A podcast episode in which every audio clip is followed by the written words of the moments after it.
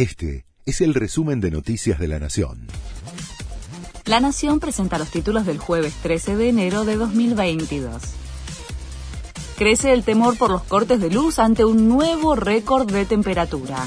El Servicio Meteorológico Nacional prevé para este jueves 13 de enero otra jornada agobiante que podría marcar un pico térmico. Los usuarios temen por la llegada de nuevos cortes en el suministro eléctrico cuando la temperatura alcance valores extremos y la demanda energética aumente.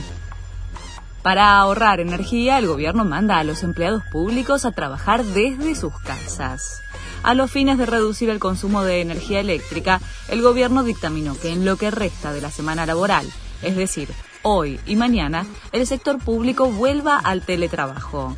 La medida ya fue publicada en el boletín oficial y regirá desde las 12 del mediodía. Hoy se conocerá la inflación de diciembre.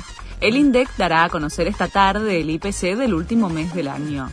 Las consultoras privadas estiman que el número superaría el 4% por la aceleración de los precios en el último tramo del 2021, lo que ubicaría a la inflación del año pasado por encima del umbral del 50%. La ciudad sin definición sobre suspender el aislamiento. El Consejo Federal de Salud determinó que no deben aislarse los contactos estrechos que tengan las dosis de refuerzo. Córdoba y Buenos Aires ya lo implementaron, pero el gobierno porteño se tomará algunos días para analizar si las condiciones sanitarias son las convenientes antes de adoptar la recomendación del COFESA. Polémica por el precio de la torta de casamiento de Steffi Reutemann y Ricky Montaner.